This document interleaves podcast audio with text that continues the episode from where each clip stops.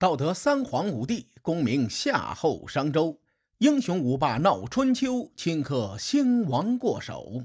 青史几行名姓，北邙无数荒丘。前人种地，后人收，说甚龙争虎斗？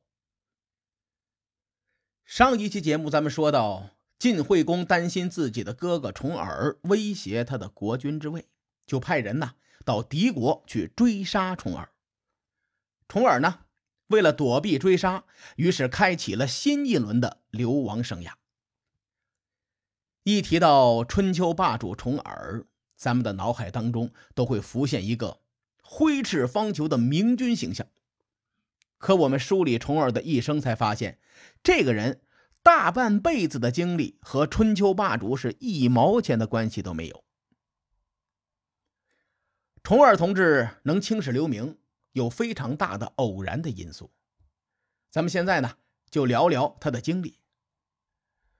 重耳在四十二岁之前，虽然不招他爸爸待见，但是呢他的压力也不是很大，因为有个哥哥太子申生顶在前头。重耳没什么野心，所以这位老哥呀，这个日子过得还算是自在。等到太子申生被逼自尽。晋献公先后又对自己和伊吾下手，他心说：“我招谁惹谁了？干嘛要对我下手啊？这我哪说理去呀？”但是抱怨归抱怨，重耳保住了小命，还是带领着手下跑路到了敌国。这事儿咱们之前说过，简单的做一个前情回顾。《史记》中说，敌国是重耳的母国，所以呢，他才选择流亡到这个地方。我找了很多史料，没有发现这个说法，所以呢，我对此持保留的态度。此外，《左传》和《国语》等史料啊，对重耳流亡前有一个细节的描写：重耳的舅舅胡彦陪着他流亡的时候，从来没有说过敌国是重耳的母国。咱们做个假设，如果敌国是重耳的母国，那就是胡彦的母国。胡燕身上会有敌国的王族血统，在大伙商量去哪儿流亡的时候，胡燕总归要提上一句：“走到咱们敌国去，对吧？”如果发生这种情况，才比较合理。基于以上几个史料记载的差别，我才会保持这个保留态度。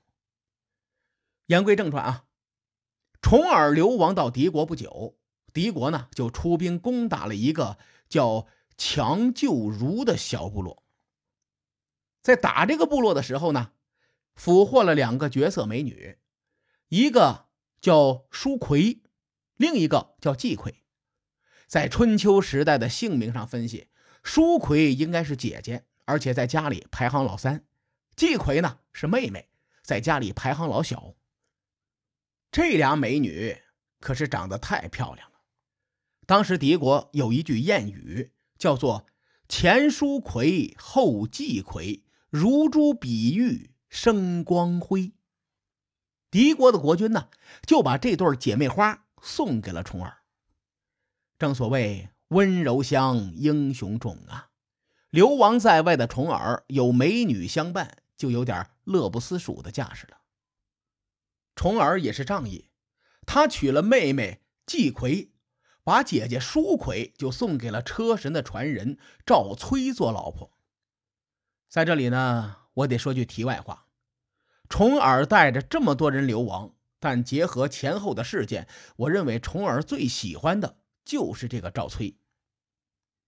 重耳将舒葵送给赵崔，是众多事件当中的一件。咱们后面呢慢慢聊。说到重耳啊，这老哥。迎娶季葵的时候已经四十岁了，正是一个男人最懂得疼女人的年纪。重耳对季葵那是非常的体贴。季葵呢，慢慢的也对重耳产生了真挚的爱情。这俩人的日子那是如胶似漆，一晃就过去了十二年。晋国在韩元之战败北后，晋惠公屁股下的椅子坐得不稳，于是呢。就派人追杀重耳，在这个节骨眼上呢，胡彦就找到重耳说：“说咱们呀，是来敌国流亡的，并不是为了在这儿吃喝玩乐呀。咱们是为了做大做强。当年咱们的力量不够，才选择到敌国做跳板。现在咱们待在这个跳板上的时间太长了，脚都粘住了。再这样苟下去呀，做大做强的雄心壮志早就没了。十几年前咱们逃得太匆忙了，跑不到齐楚两国。如今呢，咱们有点本钱了，可以去齐国试试运气。而且今时不同往日啊。管仲已经走了，齐桓公周围都是进谗言的小人。齐桓公想有所作为，但手下不给力呀。如此一来，他自然会怀念管仲活着的那些日子。管仲很重视和诸侯之间的关系，咱们呢就利用这一点和齐桓公打交道，指不定能捞点好处啊。以上的原文呢出自《国语》，当然了。齐桓公是江小白的谥号，胡彦的原文并没有提到齐桓公三个字啊，那是为了我讲述方便，所以呢，统一用齐桓公这个称谓。有不到的地方，您各位呃多做自我批评。重耳一听，心说有道理，毕竟晋惠公派出的杀手团已经在路上了，要是不赶紧跑路，那后果就不堪设想了。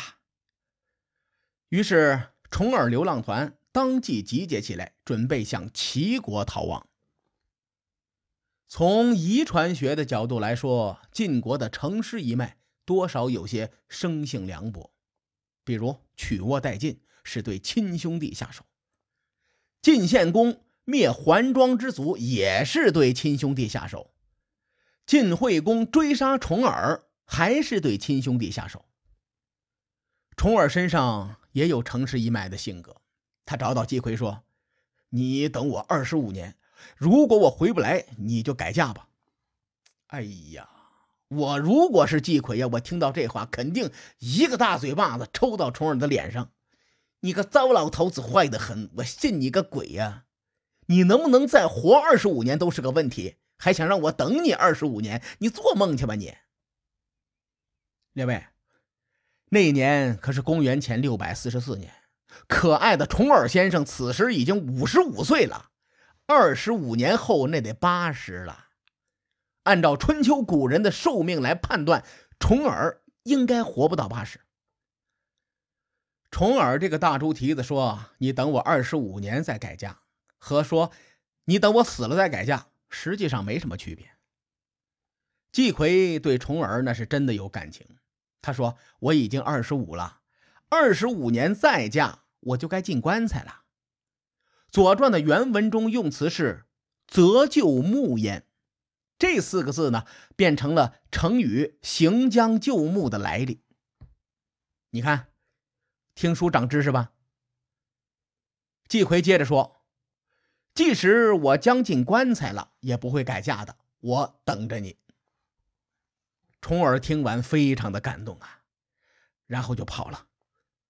您说这个大猪蹄子，他是不是欠揍？不得不说，重耳一生的桃花运是非常旺盛的，娶的老婆那都不错。季逵呢，是他流亡路上的第一个老婆，后面还有，到时候咱们再慢慢聊。重耳流浪团离开敌国之后，向齐国进发，在行进的路上呢，有一个小彩蛋。挺有意思的，跟大伙说说。重耳流亡到魏国的时候，曾经路过五路这个地方。五，一二三四五的五路呢，是指鹿为马的鹿。这群人就饿得快挂了，恰巧遇见了一个农夫，于是呢，他们上前去说，请对方分享一些可以使人体获得能量的物质。啊，说人话就是要饭去了。那个农夫呢也很搞笑，随手就扔给重耳一个土块。重耳一看，当时就怒了：“什么情况？你是想让我吃土吗？”于是呢，重耳就准备用鞭子抽这个农夫。结果胡燕把重耳给拦下来了。哎，说这是上天赏赐土地给你的征兆啊，你得感谢他。介子推看见重耳饿得眼睛都发绿了。于是就找了一些野菜，又偷偷的割下大腿上的一块肉，给重耳做了一顿肉菜汤吃。很多人都听说过这个故事啊，但咱们的彩蛋呢，呃，并不是出在介子推身上。其实，在这个故事里呀，国语还记载了胡彦的另一段话，这段话很玄幻，很有意思。胡彦说：“如今岁星落在寿星和淳尾之间，当岁星再次落在寿星之上的时候，你一定会得到这块土地。”胡彦口中的岁星啊，又叫太岁。这颗星星其实是太阳系九大行星中的木星，因为木星公转的周期大概是十二年，每一年都会经过不同的星域，所以呢，古人用木星的轨迹来记录一些东西。有一种说法说，十二生肖的来源与古人用木星计岁这个习惯很有关系。那么，咱们用十二生肖来翻译一下，就简单明了多了。胡衍说：“今年是牛年呐，牛需要土地才能耕种。农夫送你这块土块，意味着是上天赐给你土地。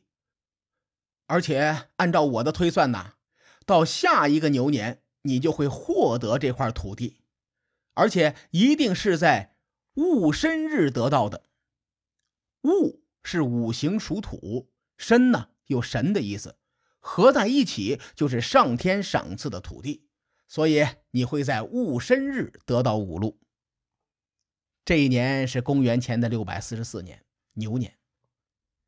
十二年之后，在公元前六百三十二年，晋文公伐魏，晋军于当年正月初六这一天攻取了五路，而正月初六正是农历的戊申日。哎，你说巧不巧？咱也不知道国语中的这个记载是后人开了上帝视角杜撰上去的，还是胡彦的占星术真的这么神？